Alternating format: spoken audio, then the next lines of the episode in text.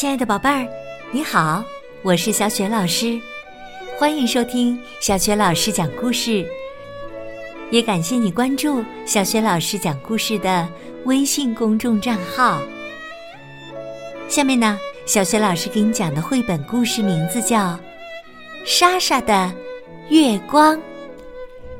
这个绘本故事书的文字和绘图是美国的伊芙琳·内斯，译者涂帅是南海出版公司出版的。好了，接下来小雪老师就给你讲这个故事啦，《莎莎的月光》上集。在一个大港口边的小岛上。住着一个小女孩，她的爸爸是个渔夫。小女孩名叫萨曼莎，人们都叫她莎莎。莎莎有个坏毛病，就是老爱说谎。就连那些漂洋过海的水手，也不如莎莎能编故事。就连港口里的货船所运载过的稀奇货物，比如长颈鹿、沙鼠，也不如莎莎所知道的古怪事情多。莎莎说，她妈妈是条美人鱼，可是大家都知道，她妈妈已经去世了。莎莎说，她家里有一头凶猛的狮子和一只袋鼠宝宝。可事实上呢，他家呀只有一只聪明的老猫，名字叫斑。莎莎还说斑会说话，他想说的时候就会说。莎莎一会儿说这个，一会儿说那个，但无论他说什么，你都不会信。莎莎还说，他家门口那块破烂的旧地毯。是一辆龙拉的战车。可听到这话，连班都会一边摇头一边不住的打哈欠。有一天呐，莎莎的爸爸起早出海打鱼，晚上才能回来。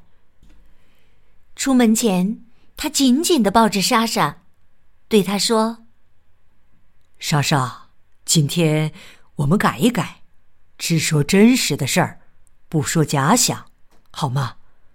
说假想会招惹麻烦。嗯，莎莎答应了。可是，在洗碗碟、整理床铺、打扫地面时，他还在琢磨着爸爸的话。他问班：“什么是真实？什么是月光？”斑跳到他的肩头，叽里咕噜地说：“月光就是湖边的事情，真实的事儿刚好相反。”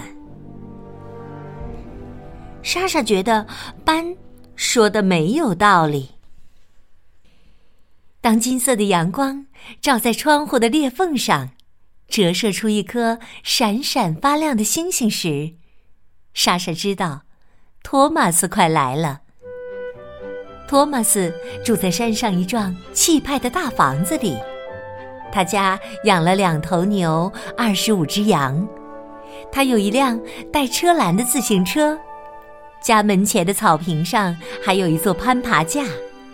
最重要的是，托马斯相信莎莎说的每一句话。每天的这个时候。托马斯都会骑着自行车下山，来到莎莎家，央求莎莎给他看看袋鼠宝宝。每天，莎莎都会跟托马斯说，袋鼠宝宝刚刚出去，他让托马斯到处去找他。他要么说袋鼠宝宝去最高的那棵树上看望猫头鹰了，要么说。袋鼠宝宝去风车磨坊那里磨晚饭用的玉米粉了，也有可能。莎莎说，他去了灯塔上，为海上的船只导航去了。还有可能，他又说，他正躺在沙滩上的某个地方打盹儿呢。不论莎莎让托马斯去哪里，他都会去。托马斯爬上大树，跑下台阶，找遍海滩，可他从来都没有找到过莎莎的袋鼠宝宝。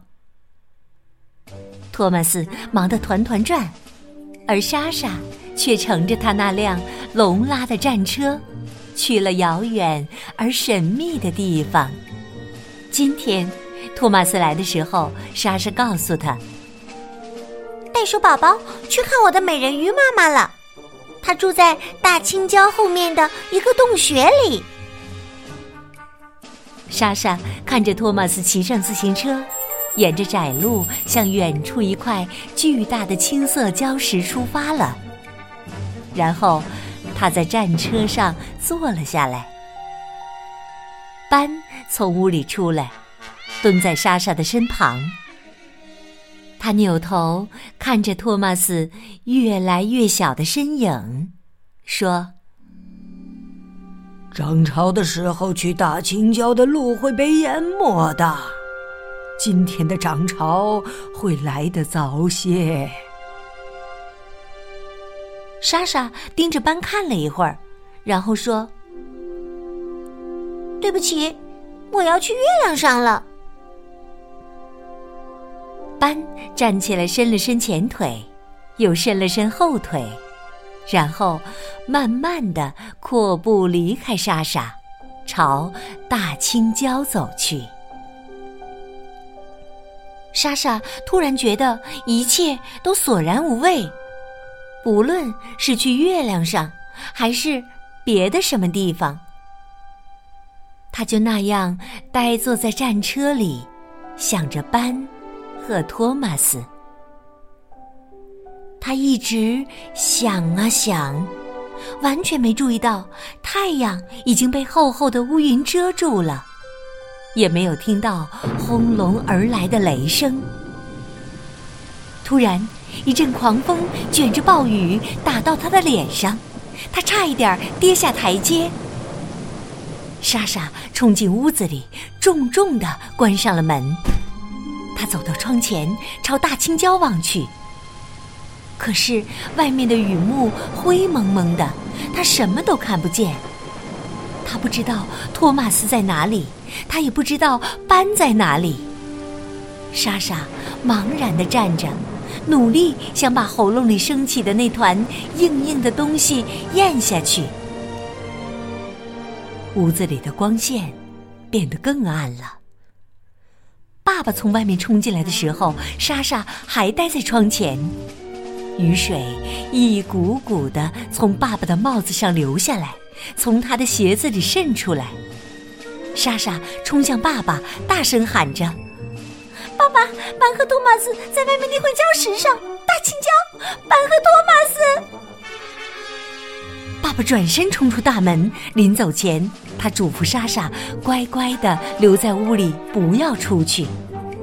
爸爸喊道：“但愿潮水还没有淹没礁石。”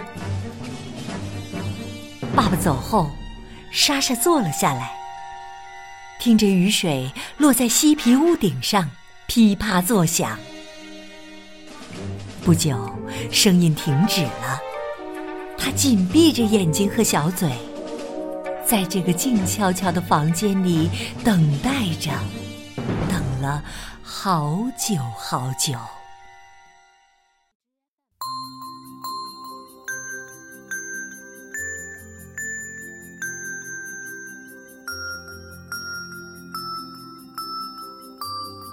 亲爱的宝贝儿，刚刚你听到的是小雪老师为你讲的绘本故事《莎莎的月光》上集。接下来呀，小雪老师要给你提问题了。故事当中的小女孩莎莎有一个坏毛病，你知道是什么吗？宝贝儿，如果你知道问题的答案，欢迎你通过微信给小雪老师留言。小雪老师的微信公众号是“小雪老师讲故事”。关注微信公众号啊，就可以每天第一时间听到小雪老师更新的绘本故事了，也可以更加方便的听到之前讲过的一千多个绘本故事呢。喜欢听的话，别忘了随手转发给更多的微信好朋友，或者在微信页面的底部点个赞。